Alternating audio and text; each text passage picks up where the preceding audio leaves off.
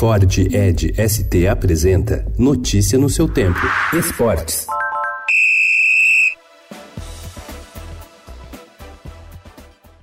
No clássico entre as duas melhores defesas do Brasileirão, Corinthians e São Paulo fizeram um confronto sem grandes emoções e saiu vitorioso quem demonstrou mais vontade para buscar o resultado positivo. Graças a um pênalti convertido por Reinaldo, o time do Morumbi venceu em casa, completou quatro rodadas sem perder e superou a forte retranca do rival.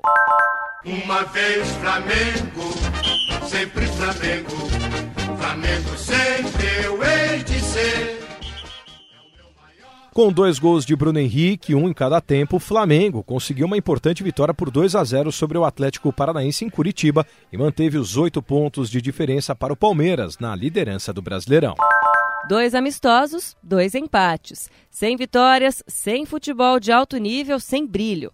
Após o título da Copa América conquistado em julho, a seleção brasileira está distante dos seus melhores dias. O desempenho caiu e é preciso melhorar. Foi esta a conclusão do técnico Tite e dos jogadores após os empates por 1 a 1 contra o Senegal, quinta-feira, e ontem diante da Nigéria ambos em Singapura. É inevitável uma fase de preparação, fazer ensaio e erro, ajustar para ter competições oficiais. E a insatisfação, claro, ela é minha também nesse, nesse processo de, de ter resultados.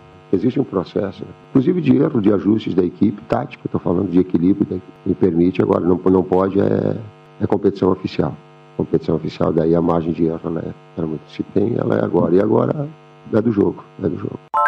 Beatriz Ferreira se tornou a segunda brasileira a conquistar um título mundial de boxe. Ela derrotou a chinesa Kong Wang pela categoria leve, até 60 quilos, ontem na Rússia, por decisão unânime dos jurados. Três anotaram 29 a 28 e um 30 a 27. Roseli Feitosa, em 2010, em Barbados, foi a primeira.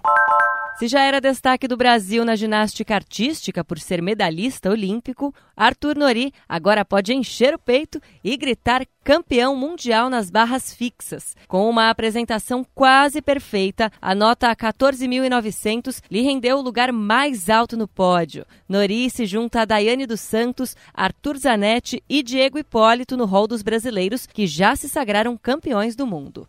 Notícia no seu tempo. É um oferecimento de Ford Edge ST, o SUV que coloca performance na sua rotina até na hora de você se informar.